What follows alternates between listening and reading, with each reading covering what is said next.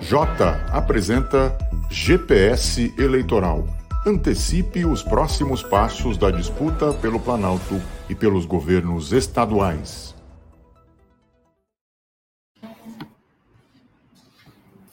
Oi, pessoal, boa tarde. Eu sou a Bárbara Baião, analista política do J aqui em Brasília. E ao lado do Daniel Marcelino, do nosso time de dados, eu gostaria de dar as boas-vindas a todos e a todas que estão acompanhando a partir de agora a terceira edição do GPS Eleitoral. Nesse programa, programa que é exibido ao vivo, sempre às sextas-feiras, às 5 da tarde, nós vamos tratar dos bastidores das campanhas, discutir os temas que estão presentes no debate eleitoral e também aprofundar a análise sobre os números da das pesquisas. Esse conteúdo fica disponível nas, nas plataformas do Jota, aqui no nosso canal no YouTube, e também pode ser acessado depois em formato de podcast para que você possa ouvir todos os episódios quando julgar conveniente no seu agregador preferido.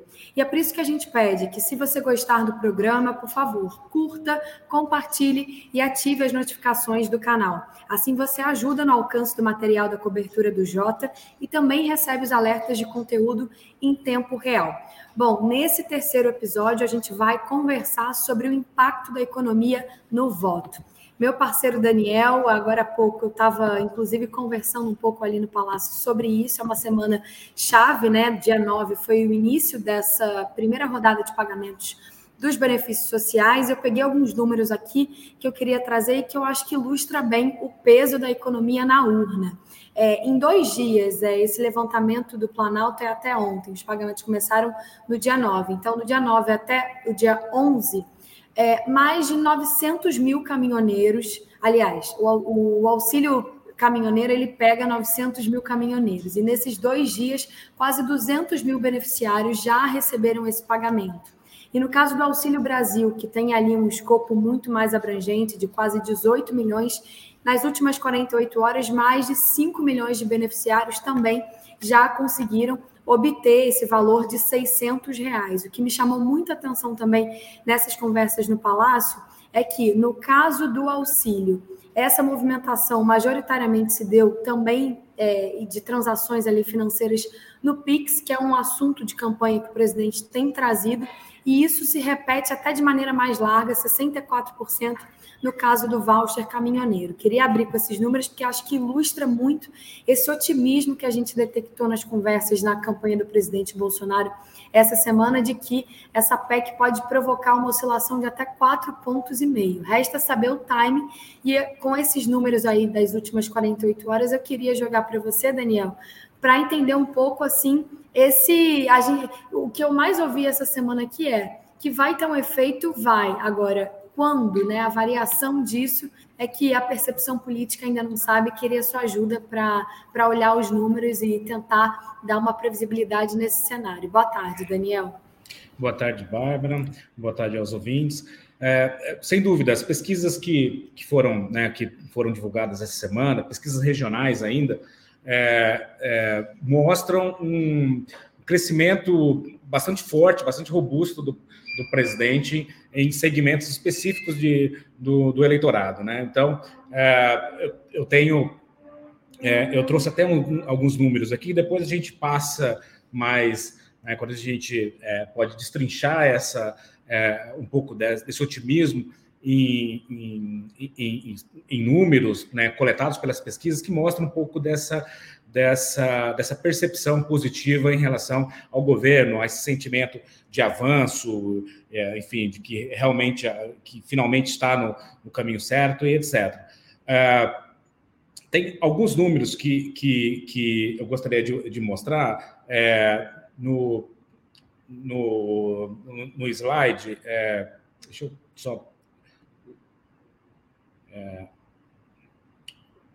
Isso, só mostrar essa, uh, o impacto, né? Esse aqui é um relatório que a gente, que a gente apresenta toda, toda semana, que a gente atualiza. Não sei se é, todo mundo está conseguindo, consegue ver é, é, ali di, direito, mas Uh, tem alguma movimentação em algumas regiões, né? Por exemplo, no próprio, uh, no próprio Nordeste, houve um, um, um, um declínio ali da, da, da, vantagem de Lula. Isso aqui tudo é, é, agregado de pesquisa, né? O consenso das pesquisas não é, é focado em uma ou outra é, é, pesquisa individual, mas sim é o consenso, todas as pesquisas publicadas, é, divulgadas na na, na mídia, né, nos jornais, nos sites, etc. Então, tive um, um, empate ali, um, empate numérico ali de Lula e Bolsonaro no norte, no nordeste, Bolsonaro cresceu ali nas últimas, consideradas as últimas três semanas, ele cresceu é, mais de três pontos ali é, no, no, nordeste, no sudeste apertou bastante a, a diferença, uh, ali. O Lula ainda tem uma vantagem ainda, mas está dentro, praticamente dentro da, da margem de erro, né? É, onde Bolsonaro tem uma, uma larga, é, uma vantagem confortável no centro-oeste, nos estados do centro-oeste, e no sul também uh, ele lidera na, na, na região, né? É, os números que eu queria mostrar, basicamente, que indicam ou que apresentam um pouco de onde está, né, onde Bolsonaro está conseguindo melhorar ali é, e trazer mais, é, é conquistar é, mais apoio ali para sua candidatura, para sua campanha em reeleição, é justamente no eleitorado feminino, que é uma coisa que a gente é, que a gente é, tem falado aqui, né, que todos esses programas desenvolvidos ali, implementados pelo governo nas últimas, nos últimos meses, tem um foco muito grande no eleitorado feminino, que é o segmento de maior, né, mais expressivo da, uh, dos eleitores, uh, né, quase 53% da, do, do, eleitorado é formado por, uh, por mulheres, e a gente vê ao longo né, de janeiro até agora, mais uma vez no consenso dessas pesquisas, né, de todas as pesquisas, a gente vê um crescimento bastante forte do presidente ali, saindo ali de, de, de 18% ali em fevereiro, passando, chegando agora em agosto, né, nessa semana, 28% nesse segmento, é, enquanto Lula oscilou ali, mas ficou, né, teve altos e baixos ao longo desse período, mas praticamente ficou no mesmo patamar, estável ali, né, começou agora, na, na, entre julho e, e, agosto, que ele é, é, aparentemente ali começa a, a perder um pouco da, da, preferência desses eleitores, talvez, talvez é, enfim, muito, muito, muito provavelmente há uma migração, ali, uma transição, é, se não para Bolsonaro, para um outro candidato. E no eleitorado masculino, Bolsonaro também conseguiu crescer um pouco ali marginalmente, ali é uma tendência de crescimento nesse tempo, ah, enquanto Lula, pelo menos ali nos, nos, últimos no último semestre ali ficou um pouco nivelado ali na faixa de 43%, né? Mas ainda mantém, ainda o presidente ainda mantém a liderança ou mantém a, a, a principal a preferência é, no, no, eleitorado masculino também, é, no agregado, né? É, e aí a gente, quando a gente olha, né? Quando a gente olha para para a segmentação de salários, tá? Eu, é, eu não sei exatamente né, se, é, se, os números ali são, são visíveis para todo mundo, mas é, eu vou tentar descrever aqui. A gente vê no primeiro quadrante lá em cima, né, a linha verde, Bolsonaro, vermelha, Lula, entre os eleitores com renda é, de até dois salários mínimos, que é basicamente praticamente a metade do, do eleitorado, né, corresponde praticamente a metade do eleitorado, ali, grosso modo, dizendo é, Bolsonaro ganhou ali ao longo do, do, do desde o começo do ano para cá cinco pontos percentuais dessa fatia, que é a maior fatia, fatia mais expressiva dos eleitores. É, enquanto Lula ficou ali, mais uma vez, oscilando ali um pouco para baixo, um pouco para cima, mas ficou na faixa ali de, de 52, termina agora, chega agosto, agosto, né? Vai iniciar a campanha com 52%. Ele perdeu marginalmente ali algum, alguns pontos, na, nessas últimas semanas, mas na faixa em que Bolsonaro mais cresceu é, foi na faixa de renda ali do trabalhador de renda de dois a cinco salários mínimos, né? Que é, é não é a mais expressiva numericamente, mas é, ele, a gente vê um crescimento muito consistente, muito robusto, um padrão de, de crescimento nesse segmento mediano ali é, é, de renda.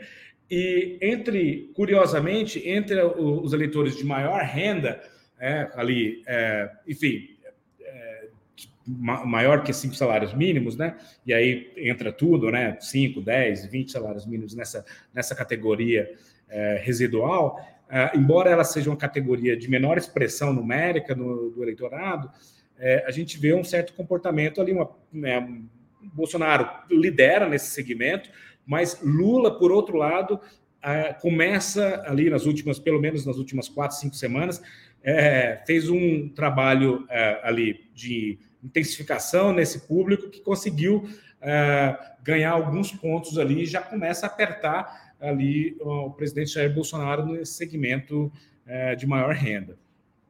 É, é, então é um ponto é, importante para a gente ter em mente né, a composição desses eleitores. E, e, e, aí, com as informações mais atualizadas, né, as informações que saíram é, nessa semana, é, é, pode mudar para o próximo slide. deixa eu só tirar aqui.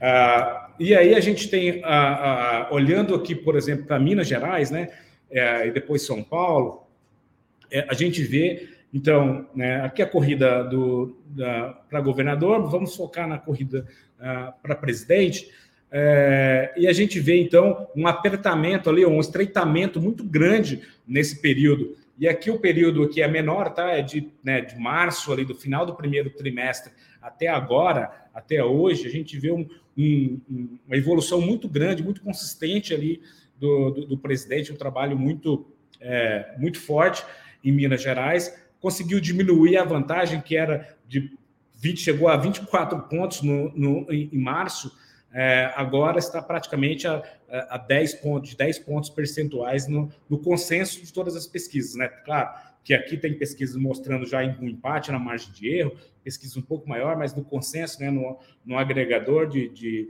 de, pesquisa, a gente vê essa, essa diferença entre é, Lula e Bolsonaro, a distância ali diminuindo é, gradualmente ao longo desse tempo. Né? Então, esse é um dado é, extremamente importante que mostra um pouco da, da dinâmica é, onde Bolsonaro, pelo menos aqui no, no Sudeste, onde, né, no, no, nos estados do Sudeste, onde Bolsonaro está conseguindo é, é, convencer o, o, os eleitores em apostar no, seu, no seu projeto de reeleição.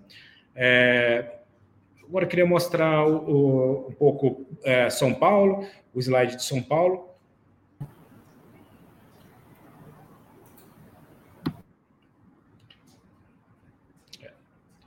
É, esse, é, é, esse aqui é um outro slide, tá? É, é um, um, um, outro slide, mas eu vou seguir com, com ele aqui, porque tem uma coisa muito interessante nesse, nessa, nessa apresentação. É, eu consigo mudar, Luiz? É, consigo pode mudar mais, é, mais, por favor. É, pode, pode mais. Pode ir nos grandes números, tem um, um, um slide com os grandes números que a gente mostra ali é, onde é que está pegando, né? Por que Bolsonaro está conseguindo, tendo bastante sucesso, pode mudar mais. É, nessa apresentação aqui eu não tenho o controle, pode mudar mais. Mais. Mais. Isso mais, pode mudar mais, pode passar, tu, é, pode passar tudo isso. É, a gente vê que é, é pode passar mais, mais, mais, isso. Pode voltar, isso. É, aqui a gente tem uma, uma, uma, Eu coletei alguns números aqui para uma apresentação é, recente que mostra um pouco da, do, da, da percepção dos eleitores é, nos últimos três meses aqui, pegando o, esse trimestre, o último trimestre, sobre a percepção que os eleitores fazem do, do da inflação, né, do, do aumento de preços. É, então, quando o eleitor é perguntado, está medindo basicamente o sinal ali da, da, da, percepção da inflação. Quando ele é perguntado é, a visão dele retrospectiva, para ele olhar para o passado e, e, se ele, o que, que ele acha que seus preços estão maiores do que estavam no passado, a gente vê que há um, um, um, declínio dessa percepção, ou seja, cada vez mais os eleitores estão, é, é, estão é, é, chegando à conclusão de que os preços não estão crescendo, estão ou ficando estáticos, não ficando como estão, ou estão diminuindo. Isso é o que mostra é, o dado dessa pesquisa. Ainda está alto, né? Quando a gente olha ah, esses números, ainda há uma, uma percepção alta, é, mas a, a, a sensação é de melhora, né? Isso é importante de entender um pouco dessa tendência. Pode passar mais um, um slide, por favor? É, e aqui, e aqui é, é, é, quando a gente vê a percepção prospectiva. Se aquela era a visão retrospectiva, que está melhorando, aqui é a visão prospectiva do eleitor. Então, quando a gente pergunta para o eleitor é, qual a impressão dele, qual é, que juízo ele faz dos próximos três meses, se os preços vão aumentar ou vão diminuir é, nos próximos três meses. Então, a visão é de que os preços quando os números estão diminuindo, a visão é que muito menos, cada vez menos, a cada mês, menos eleitores estão chegando à conclusão de que os preços vão ser maiores no, no, no horizonte, no curto prazo, ali, no horizonte de três meses. Isso é, é, é, é, é um dado extremamente positivo para o governo, é, causa uma, uma certa euforia ali é, de melhora, de avanço, etc., porque né, a gente sabe que tanto só, não só a inflação é, é, é, é expectativa, né? É, é, composta de expectativa,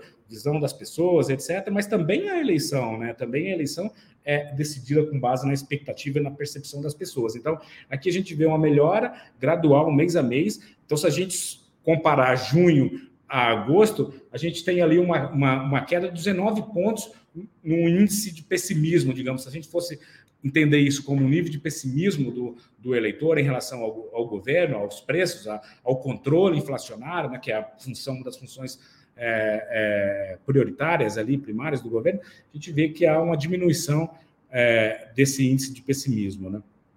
É, e, e, e, e, quando a gente olha, e tem um detalhe aqui, tá? quando a gente olha é, em quem eles, os eleitores votam, né, em quem eles preferem como opção para o próximo governo, a gente vê que as pessoas que ainda acham que os preços é, vão subir nos próximos três meses, a maior parte dessa fatia de eleitores é, é, é, é apoia ou é apoiador do, do, candidato do Lula, enquanto que apenas 17% dessas pessoas que veem ou acham que os preços é, vão, vão continuar aumentando nos próximos três meses é, é, eleitor de Bolsonaro, ou seja, há uma clivagem aqui muito clara, né? Uma, uma cada uh, eleitor, né? Cada preferência que ele tem, ele está interpretando esses números de forma diferente e isso, em algum dado momento ao longo da campanha, vai ser equacionado, vai ser equalizado, né? Pode passar um, um, mais um slide, por favor.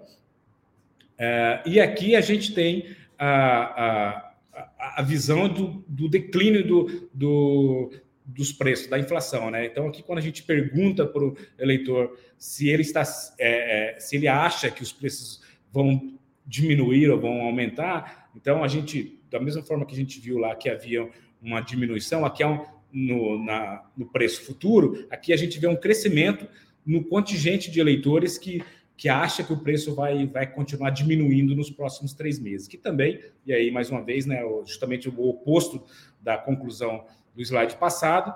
É, quanto maior esse número, melhor é, é melhor é para o governo. Né? É, é, é, isso. Pode tirar o, slide, tá?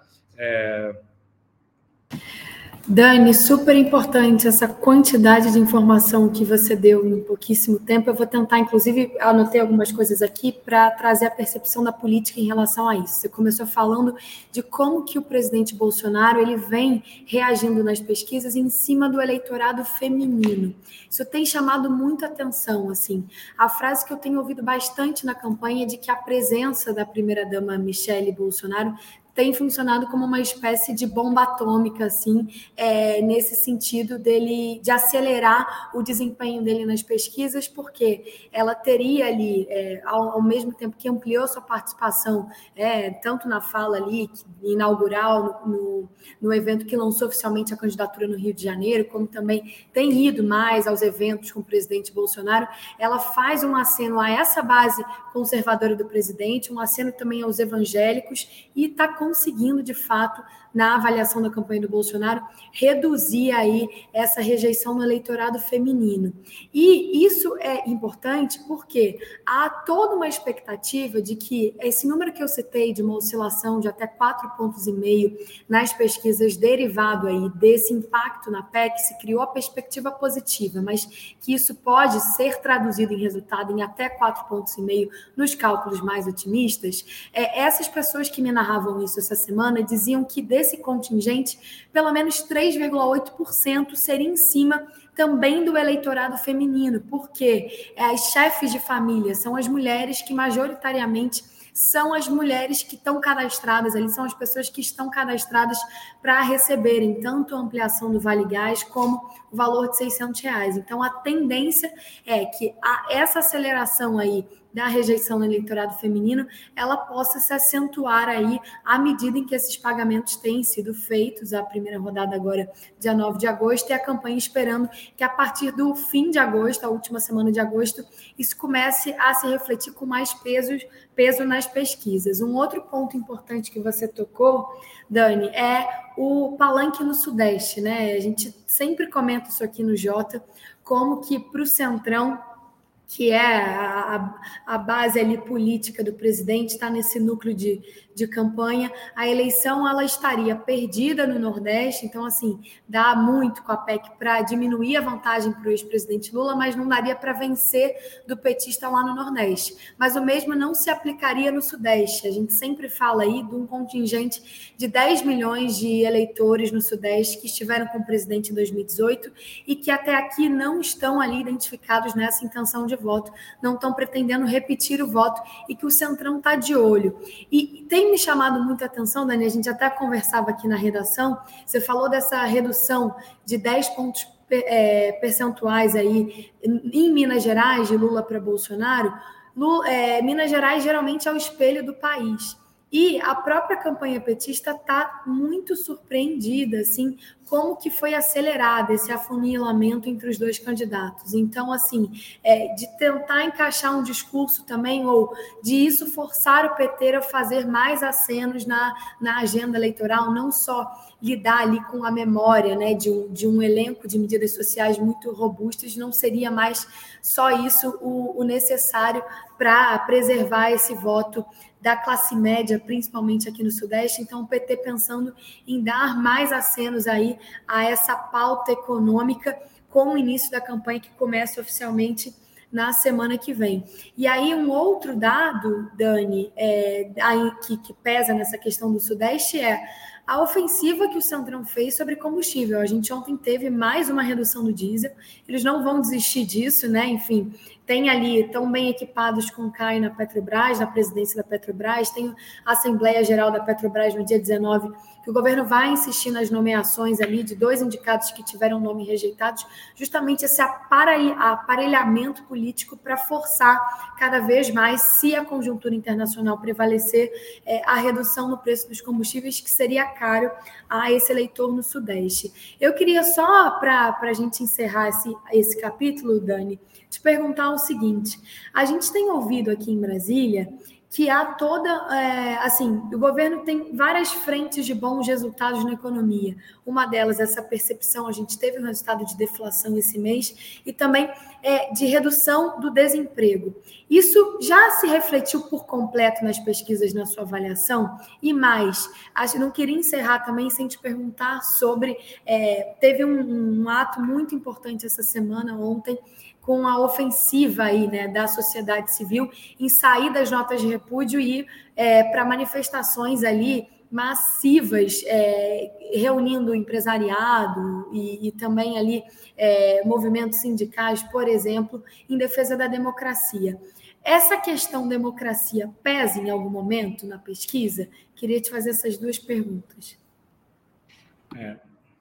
Bom, é, eu acho que essa é uma pergunta muito é, pergunta de um milhão de dólares, mas é, falar, acho que a gente começa a ter a ter, né, a receber novos dados. Isso está vindo, né, como uh, falei no início, está vindo mais no nível regional. A gente, né, essa semana foi, é, foi uma semana de poucas pesquisas é, é, nacionais, né, de amostras nacionais e muitas pesquisas locais que é, né, foi de onde eu tirei alguns desses números que, que, que eu trouxe aqui. É, então, a, a, o que a gente vê é que há uma melhora ali, diria, não é conjuntural, é uma, uma melhora quase que estrutural da, na, na, campanha, ali, de ruptura mesmo, de, de quebra de, de, de, é, é, de, de tendência ali em alguns estados. Né? A gente vê isso claro em Minas, a gente vê isso claro em São Paulo, no Rio é, também. Né? É, é Bolsonaro deve assumir a dianteira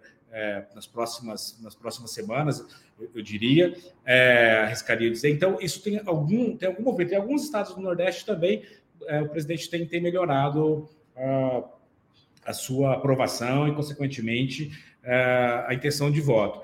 É, eu, eu, eu, eu, ainda acho que a gente precisa de mais, de mais um pouco uma rodada de pesquisas nacionais é, em conjunto com pesquisas estaduais, para realmente concluir se a gente já chegou a, a, a ver todo o ciclo de, de crescimento é, é, produzido pelo, é, pelas ações do, do, implementadas pelo governo nas últimas, nos últimos três meses, dois, três meses. Né? Então, é, eu, eu ainda gostaria de, de, de, ver esses dados antes de concluir. A minha percepção, a minha percepção é que a, a gente já está quase chegando num ponto que é o ponto ali, né, um teto de, de, de uso dessa, ou de alcance dessa, dessa dessas ações. Né?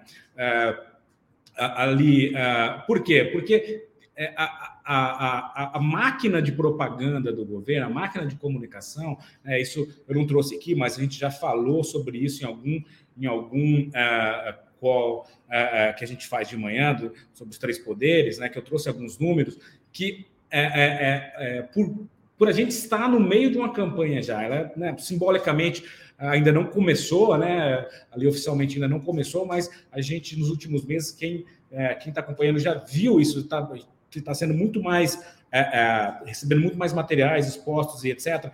a, a conteúdo político do que, por exemplo, no primeiro semestre.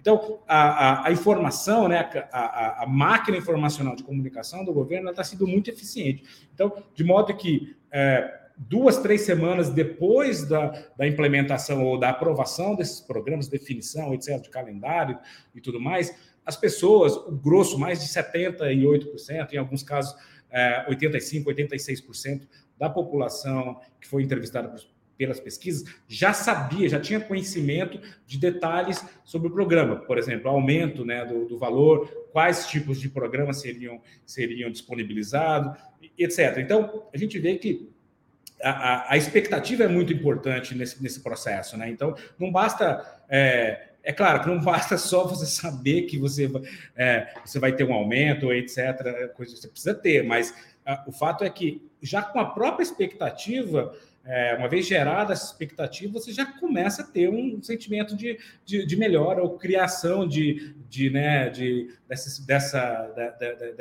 desse sentimento de avanço, etc. Então, esse sentimento traduzido em números, a gente já tem visto aí pelo menos há um mês e meio, por exemplo, uh, ali em alguns segmentos, como eu falei, das mulheres, alguns segmentos de baixa renda, alguma coisa já acontecendo ali uh, já há algumas semanas. Então, por conta desse crescimento resiliente, pequeno na margem, mas resiliente ao longo desse tempo, a minha, eu, se eu né, fosse produzir aqui um, uma, uma, né, uma previsão aqui no topo da minha cabeça, eu diria que a gente não vai ver um crescimento muito maior do que isso que a gente já, já viu, já tem visto nessa, nessas, nessas, nessas semanas. Tá? Eu acho que vai crescer, tem espaço para crescer um pouco mais, é, mas é, não vai ser um crescimento assim na faixa de virada, por exemplo, virada de, de, de, de números, de inversão entre Bolsonaro assumir a liderança da, da, da campanha.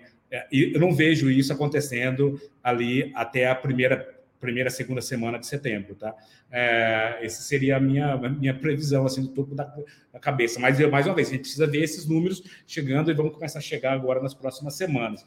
É, teve um segmento em que Bolsonaro foi excepcional, teve um crescimento excepcional, e aí eu acho que está muito ligado, muito atrelado também à participação da primeira-dama, que é o segmento evangélico. Né? A gente não falou aqui, não, não, a gente não mostrou, etc., mas quando a gente olha a, a, né, o arranque que Bolsonaro teve neste ano, nesse segmento, ele é enorme. E isso é importante, porque é, eu já fiz esses cálculos em algum, em algum momento, em algum relatório distribuído para é, os assinantes, em algum momento ali, não sei exatamente em, que mês foi, mas eu acho que foi em junho, etc. Mas que é, é, é se Bolsonaro, por exemplo, hoje que está na faixa ali, né, é, 50, 50 e poucos por cento de apoio do segmento evangélico, que é um segmento pequeno, em alguns estados é majoritário, como no Rio de Janeiro, por exemplo, é um segmento majoritário, mas no Brasil como um todo é o segmento ali, é, é, é o segundo maior segmento, mas ali está na faixa ali,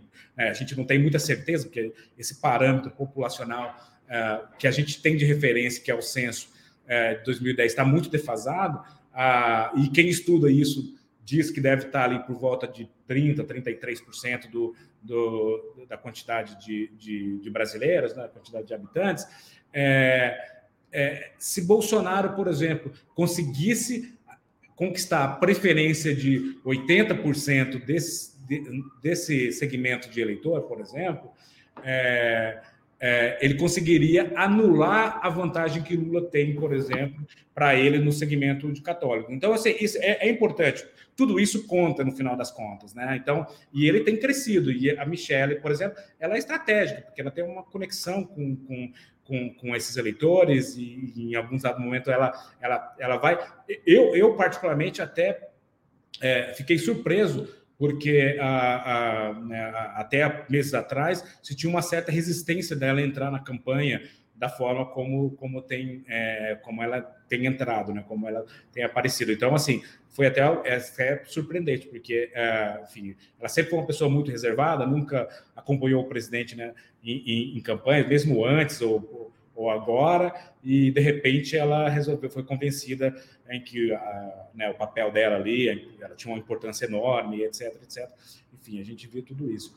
É, então, é, eu acho que tem um pouco disso. Sobre, uh, sobre os apoios, todo o apoio, né, a campanha é, é apoio de, né, empresários, é, elite intelectual, etc., acadêmicos, mas tudo isso é, é, extremamente importante em toda campanha, em qualquer campanha. O, o único problema disso é que isso gera pouco. É, é, tem, é, tem, um significado enorme, né, um significado enorme, gera muito material de, de, de campanha, etc., gera um, um, né, um, um momentum, assim, um buzz, né, um momento na imprensa etc., que se né, que cobre isso muito bem, que fala sobre isso o tempo todo, mas em termos de, quantita, de quantitativo, de número, o, o, eleitor está muito alheio a, a, a, ao que esse segmento ou essas pessoas estão falando ou, ou estão escrevendo, né? Então, o mesmo se, o mesmo vale para e isso não sou eu, né? Não estou tirando da minha cabeça, é, é, o que tem de pesquisa de, de, perguntas ó, feitas aos eleitores, né? A percepção deles, a visão deles, o que, que isso se isso importa ou não importa é, na decisão do voto dele. É, a mesma coisa também é, valeria na mesma medida para o apoio de artistas, por exemplo, né? personalidades é, como Anitta é, é, e, e, outros, por exemplo, que tem um espaço muito grande, tem uma referência e etc., mas em termos de transferência de voto é muito pequeno. Ali é muito residual, né? A, a, a quantidade de pessoas que, que a, assumem ou dizem que poderiam votar se é, tivesse um, um pedido de, de, um, de um artista, por mais famoso que, que, que ele seja, é muito pequena, é muito próximo da margem, é muito pequena mesmo. É, então, é, fica aí a pergunta, né? Até que ponto, ah, em termos de, de, de, de é, tradução ou, ou a transformação desses apoios, os endorsements, aí eles se traduzem em, em, em voto efetivamente. Mas, mais uma vez, é, é, uma campanha não é só feita de, de, de, de, votos mesmo, né? Ela tem esse momento, tem esse espaço, tem todo esse, esse apelo enfim, e aí cada, é, cada campanha trabalha isso de, de forma estratégica ali nos seus programas e etc. Legal, Daniel. Queria agradecer muito a presença de você nessa conversa aqui, que foi a, a sua presença na, na, nesse episódio do GPS eleitoral. E acho que passar a palavra também nessa segunda parte do programa para a cabeça de um político que, que entende de, da eleição da perspectiva da urna, e eu brinco é, que foi o mentor intelectual da PEC dos benefícios sociais. As informações que a gente tem aqui no Jota é de que o senador Fernando Bezerra foi assim peça determinante para, ao invés de dar dinheiro na mão de governador, provocar essa inversão e pagar com a ampliação dos benefícios sociais o desenho que saiu dessa PEC, que pode ser muito importante para o desfecho desse resultado eleitoral. A entrevista foi gravada na terça-feira com o meu parceiro Fábio Zambelli, analista-chefe aqui do Jota. Ele, do MDB de Pernambuco, ele que foi relator da PEC que permitiu a concessão do Auxílio Brasil de 600 reais, além de outros benefícios sociais que começaram a ser pagos esta semana pelo governo federal. Senador, muito boa tarde, muito obrigado pela sua presença. Eu queria saber do senhor uma avaliação sobre eh, qual é o peso dessas medidas que o senhor entende que vai ter eh, na eleição. O senhor acredita que essas medidas aprovadas pelo Congresso, nessa uma votação muito expressiva, né, que o senhor participou como articulador, eh, elas terão efeito na aprovação do governo e também na intenção de voto de Bolsonaro? Há tempo para que as pessoas tenham essa percepção? Mais uma vez, boa tarde, muito obrigado. Boa tarde, Fábio. Boa tarde, Bárbara. É uma alegria e um prazer poder participar do programa.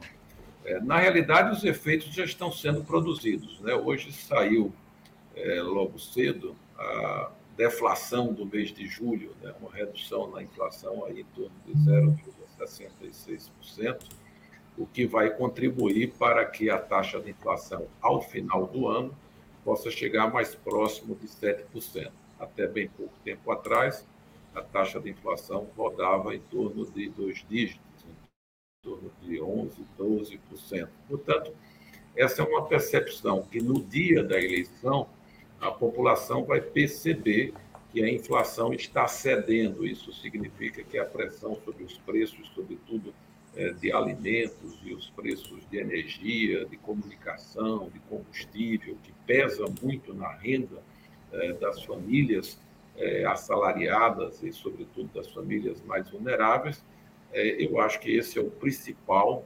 impacto é, do ponto de vista da percepção do eleitorado, da percepção daqueles que irão escolher o próximo presidente da República e os seus representantes no Congresso Nacional e nos estados brasileiros.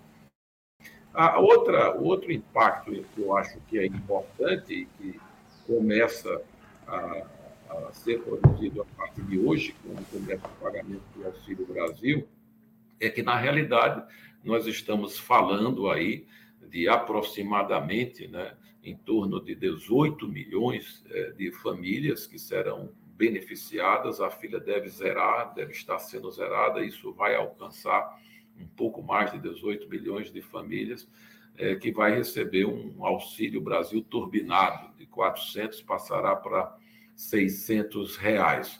É, ainda é cedo para saber o impacto real sobre esse público, né? mas para você ter uma ideia, é, o Auxílio Brasil, mais da metade dele é destinado ao Nordeste, ou quase a metade dele é destinado ao Nordeste brasileiro, e é evidente que é no Nordeste onde a desvantagem eleitoral do presidente Bolsonaro para o presidente Lula é mais evidente.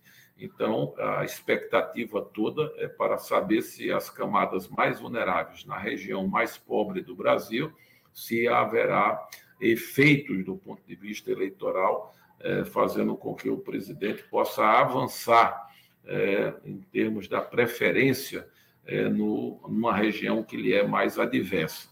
Então, eu, eu acho que as medidas foram tomadas é, no sentido de proteger as pessoas mais pobres no Brasil. Era um compromisso do Congresso Nacional, é, desse momento de duras dificuldades para mais de 20 milhões de brasileiros que estão com dificuldade de acesso a alimento, é o problema da segurança alimentar.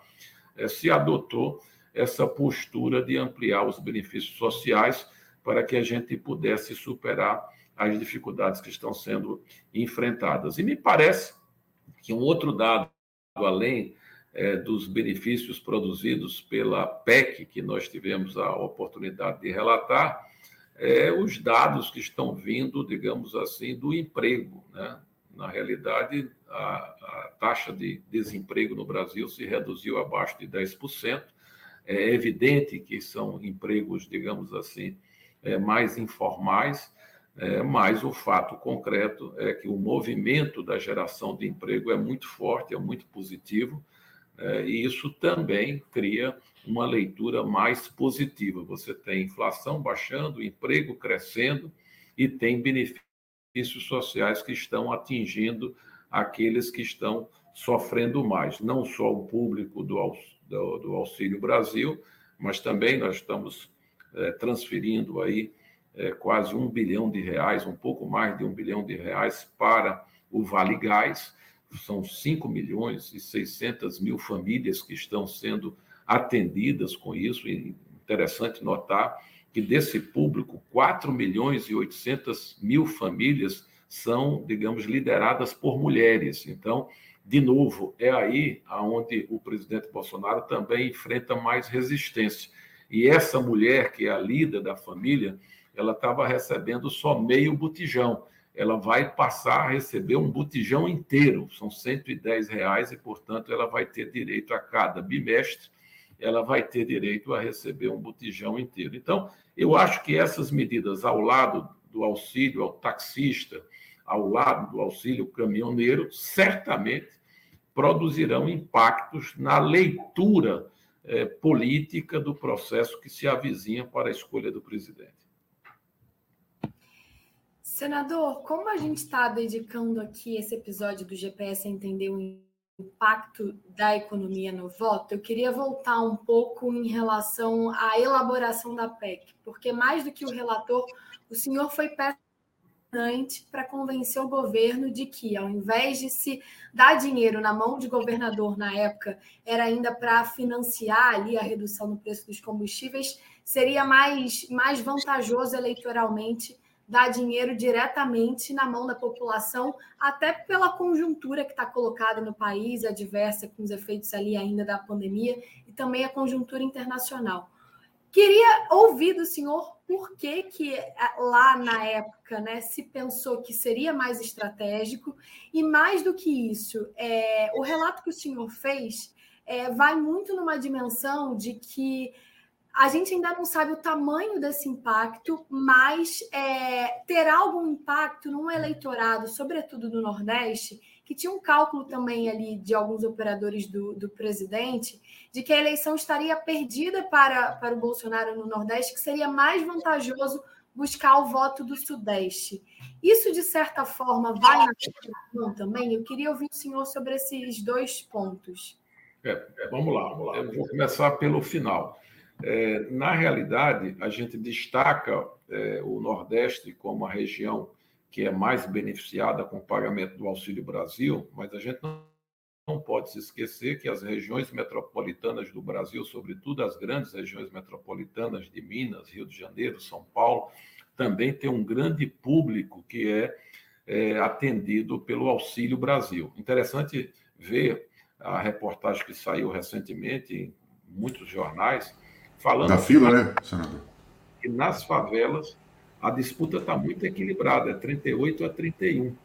Né? Então, imagina é, esses auxílios, esses benefícios chegando a esse público. Certamente, é, isso vai contribuir também para que as intenções de votos do presidente Bolsonaro possam também serem favorecidas na região sudeste do Brasil, que é a segunda região que mais recebe os benefícios sociais que foram aprovados. É, então, ela não é só a questão do Nordeste. É evidente que a nossa preocupação como parlamentar de Pernambuco estava voltado para os nossos é, representados, no sentido de que a gente pudesse aliviar. Aqui, para você ter uma ideia, é, o público do Auxílio Brasil é maior do que aqueles que têm carteira assinada em Pernambuco. Em relação à construção do relatório, quando a gente estava naquele desafio que a posição do governo era ampliar a exoneração do diesel, a ideia é que se pudesse zerar o ICMS do diesel, e o governo estava disposto a investir quase 29 bilhões de reais para zerar o diesel, é, foi o que nos ocorreu a ideia que nós estávamos diante de um ambiente de disputa judicial, os governadores estavam irresignados, ah, já recorrendo da questão da alíquota modal, da redução dos preços de energia, de telecomunicações e de combustível para a alíquota média, para a alíquota 17% e 18%. Então, eu ponderei de que era um grande risco você ah, alocar de forma extraordinária, através de uma PEC, tendo em vista o estado emergencial eh, que estávamos enfrentando pela imprevisibilidade dos preços dos derivados de petróleo, que era muito arriscado que a gente dobrasse a aposta. A gente já tinha uma aposta bem feita, no sentido de reduzir a carga tributária sobre esses serviços, telecomunicações, energia é, é, é, e combustíveis, então era importante é, calibrar esse espaço fiscal no sentido de é, guarnecer as famílias mais vulneráveis, fazer um atendimento direto, como se recomenda as políticas sociais, de você conceder benefícios diretos e não apostar em eventual redução de alíquotas de ICMS, que, cujos benefícios poderiam ficar no meio da cadeia e não chegar diretamente àquele que se destinava é, é, a essa redução ou essa exoneração é, dos impostos do diesel. Então, eu conversei muito com o ministro Ciro Nogueira, ele teve um papel importante que foi convencer o ministro Paulo Guedes, o ministro Paulo Guedes depois evoluiu e passou a apoiar a nossa ideia, e a ideia foi levada certamente ao presidente da República, que prontamente deu o apoio e deu o sinal verde para que as tratativas pudessem é, serem avançadas no Congresso Nacional. E o resultado, todos vocês conhecem, é, os benefícios foram alargados para pouco mais de 40 bilhões de reais, mas me parece que foram muito importantes, primeiro, no sentido de dar a proteção social que era necessária, e segundo, no sentido de animar a economia. Você veja que nós iniciamos o ano até o primeiro trimestre, se falava até em crescimento próximo de zero no Brasil, e hoje as revisões estão sendo feitas com um conjunto de fatores que estão ocorrendo a economia brasileira deve crescer mais de 2% esse ano, e por isso que a gente vê essa dinâmica positiva na geração de emprego, que a leitura que começa a ser feita é de que o governo, e de forma particular o presidente, está fazendo tudo para poder aliviar os problemas da população. Se isso vai é, significar mais ou menos votos, eu acho que a gente vai começar a perceber nesses próximos 20, 30 dias. É os primeiros sinais que a gente constata pelas pesquisas que estão sendo divulgadas é que a distância se encurtou entre os dois principais competidores e se encaminha para uma eleição que será definida certamente em segundo turno. Senador, é, eu lembro de uma entrevista que o senhor concedeu aqui ao Jota, que foi logo depois da. foi no ano passado, logo depois da decisão do ministro Faquim liberando a candidatura do ex-presidente Lula. E nós conversávamos com o senhor a respeito de qual era, como é que a classe política reagiu, né, àquela, à entrada do Lula na, na eleição e a entrada como a, liderando as pesquisas, né, logo de imediato ele já assume uma dianteira nas pesquisas de intenção de voto. É, e, e o senhor mencionou na época que a classe política estava tentando entender, né, é, como é que seria esse Lula, como é que viria esse, essa candidatura do ex-presidente Lula, é, sobretudo os partidos de centro, que durante muito tempo foram parceiros da, de governabilidade da gestão do ex-presidente Lula. É, passado esse tempo todo, mais de um ano e meio, ele, essa, essa decisão, enfim, uma campanha já quase que começando oficialmente. Eu queria saber primeiro do senhor, como é que a classe política hoje, especialmente os partidos mais de centro, que ajudam na governabilidade, como que eles entendem a candidatura do ex-presidente Lula uhum. hoje? É, e avançando um pouquinho para a sua experiência e o seu trânsito político na região, é, na sua região que é a sua base eleitoral, como é que o ex-presidente Lula hoje consegue, segundo as pesquisas, reproduzir esse fenômeno eleitoral muito expressivo na região Nordeste? E é, eu queria que o senhor falasse um pouco sobre como a classe política está entendendo esse novo Lula e como o eleitor está, está ah, é, avaliando esse novo Lula, eleitor comum. Eu pergunto isso porque em muitas pesquisas mostram que, é, embora as medidas do governo tenham surtido efeito, ah, uma parte expressiva do eleitorado ainda não identifica, digamos assim, a, a, mão do governo federal dessa gestão nas ações sociais. Né? Tem gente que dá a, a, o recorte de entrevistados eh, de programas sociais, por exemplo, beneficiários de programas sociais, mostra que Lula lidera ainda sobre esse segmento. Eu queria saber se o senhor acha que tem uma falha de comunicação, se o eleitor realmente ele acha que uh, tem uma memória afetiva, digamos assim, na gestão do ex-presidente Lula, e também que o senhor falasse sobre a, a, a conduta dos, da, da, classe política, sobretudo dos partidos de centro, em relação a esse favoritismo que se mostra nas pesquisas ao ex-presidente Lula. Eu acho que, primeiro, fato do presidente Lula ter um forte posicionamento eleitoral no Nordeste é fruto, digamos, da sua, da sua ligação com a, com a própria região. Ele é nascido aqui em Pernambuco e o seu governo, eh, digamos assim, tem um elenco de ações e de realizações em todo o Nordeste brasileiro que é importante e não se dá, é, portanto, condições de negar esse trabalho que foi feito durante os oito anos que ele foi presidente da República. O que é que eu vejo hoje, agora, da leitura que faço? É um tremendo esforço por parte do presidente Lula de se aproximar do centro. Começa pela escolha do seu candidato a vice, é, que é o ex-governador de São Paulo, Geraldo Alckmin, no sentido de que Lula sabe é, de que a representação política no Congresso Nacional ela se dará de novo, digamos assim, de forma expressiva, por grande maioria, é, nós teremos uma representação dos partidos de centro e dos partidos de centro-direita. Né? Os partidos de esquerda, os partidos de centro-esquerda, é, certamente serão minoria no novo Congresso. Então, é, aqueles que desejarem, digamos, viabilizar o seu programa de governo, haverá de caminhar para o centro político. E é isso todo o esforço que o presidente Lula vem fazendo no sentido de se posicionar mais ao centro.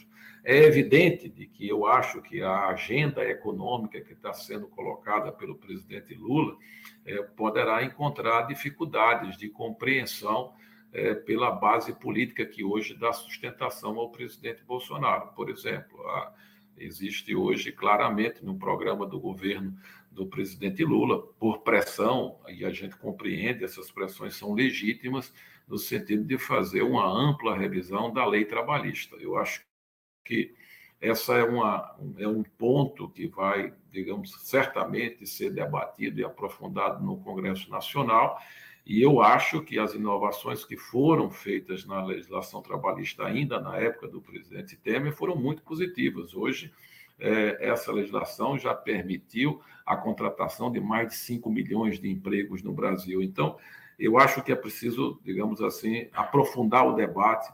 A política está muito é, polarizada, radicalizada e às vezes não há espaço para o debate das ideias, das propostas e dos programas. Mas é evidente que nós estamos vivendo, não só no Brasil, como também fora do Brasil, um ambiente de muita polarização e muita radicalização, e nós continuamos confiando de que a política é o instrumento da construção de pontes, de canais de diálogo, de aproximação de posições divergentes, para que a gente possa colocar o interesse do Brasil em primeiro lugar. Senador, eu me lembro que ainda no ano passado, enquanto o senhor era líder do governo, é, numa conversa, o senhor me falou uma coisa na época que ficou muito na minha cabeça. Eu perguntei algo na linha sobre o que, que o presidente precisaria fazer para ser reeleito. E o senhor, lá, ainda no ano passado, já apontava esse combo da profissionalização da campanha para comunicar as entregas que o governo fez e, e, que aprovou muita coisa, a gente sabe, com o apoio do Congresso, tinha uma maioria ali. De lá para cá, tem essa outra agenda, digamos assim, do presidente contra as urnas eletrônicas que se tornou barulhenta a ponto de ter uma reação muito forte, digamos assim, do PIB do país agora, que eu acho que o símbolo de tudo isso é essa carta que será lida na USP agora nessa semana.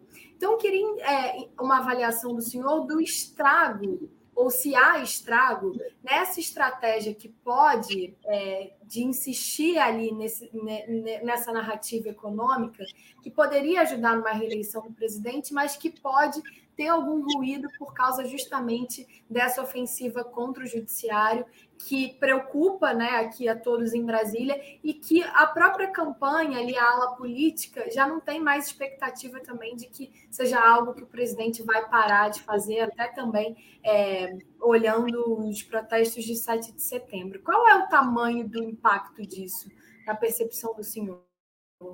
Oh, Bárbara, boa pergunta. Na realidade, a sua pergunta me dá a oportunidade de dizer da minha história. Eu participei da Assembleia Nacional Constituinte, eu subscrevi a Constituição Federal do Brasil, eu sei a luta e o sacrifício de milhões de brasileiros para que a gente pudesse consagrar o Estado de Direito, o Estado democrático de direito. Então, eu me perfilo 100% com a posição do presidente do Congresso Nacional, Rodrigo Pacheco, rechaçando todas as tentativas de enfrentamento, de confrontação com as instituições da República, com os ataques desnecessários ao Supremo, ao Tribunal Superior Eleitoral e, sobretudo, uma discussão sobre o sistema eleitoral brasileiro, que é, é sabidamente reconhecido como um dos melhores sistemas eleitorais de todas as democracias ocidentais. Então, nas oportunidades que eu tive de conversar com o presidente, eu sempre ponderei para ele que essas posições mais radicalizadas, a gente pode até compreender do ponto de vista político, mas quando elas se repetem, elas eh, ficam continuadamente na pauta, isso termina ofuscando o próprio trabalho que o governo fez, o próprio trabalho que é, o governo realizou em termos de ações e vai assustando setores da classe média, é, setores importantes. Tem muita gente é, que fica, digamos, sobressaltada com essas é, colocações, porque, no fundo, são valores que todos compreendem que o importante, apesar das nossas divergências, as diferentes visões que a gente tem do mundo, da economia, a gente tem que ter é, mecanismos de convivência, de civilidade, de troca de ideias,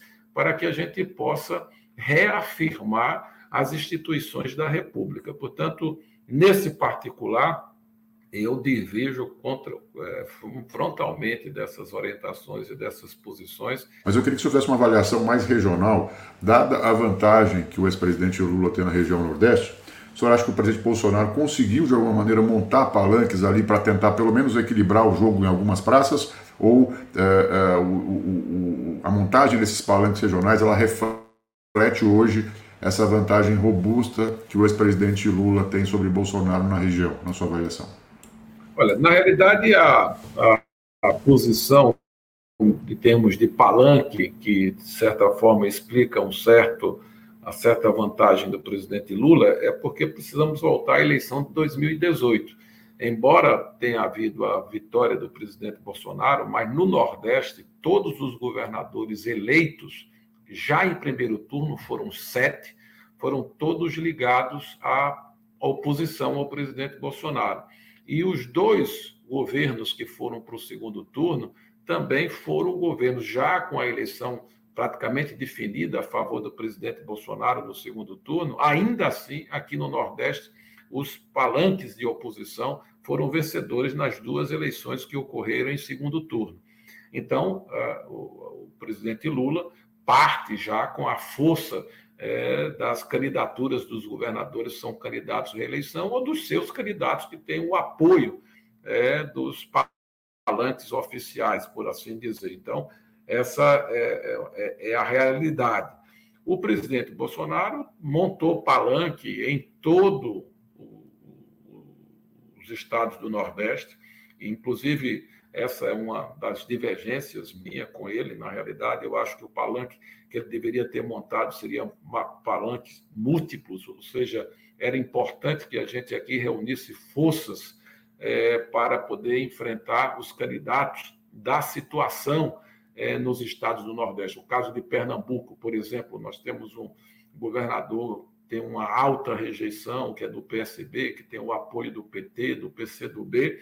Então, eu defendia é, que a gente deveria abrir o palanque para ter aqui as candidaturas do MDB, do PSDB, é, de Ciro Gomes, então, fazendo uma frente ampla para que a gente pudesse é, enfrentar esses palanques mais estruturados. O presidente Bolsonaro preferiu colocar candidatos do PL é, chapa pura e tal, aqui em Pernambuco, na Bahia, é, enfim, talvez a única exceção seja no Ceará, que tem o candidato do União, enfim, que é, lá pode merecer o apoio do PL, na construção do apoio do PL, mas na, nos principais, nos dois maiores estados, que é Bahia e Pernambuco, a opção do presidente Bolsonaro foi por um palanque puro. E aqui nós estamos tendo uma eleição inédita, nós temos é, 10 candidatos a governador em Pernambuco, isso nunca ocorreu, e temos pelo menos cinco candidatos competitivos. As pesquisas que estão saindo essa semana apontam, digamos assim, um, uma ligeira vantagem, uma, uma boa vantagem da, da candidata do Solidariedade, mas um bolado geral para saber quem vai para o segundo turno, com quatro candidatos disputando a possibilidade da ida ao segundo turno. E a eleição ainda de fato não começou, começa dia 16, você tem ainda o tempo de televisão pela frente. Então, estamos aqui animados de que é possível, sim, colocar no segundo turno uma candidatura é, que esteja no centro do espectro político aqui do Estado e que esteja fora desse eixo de polarização.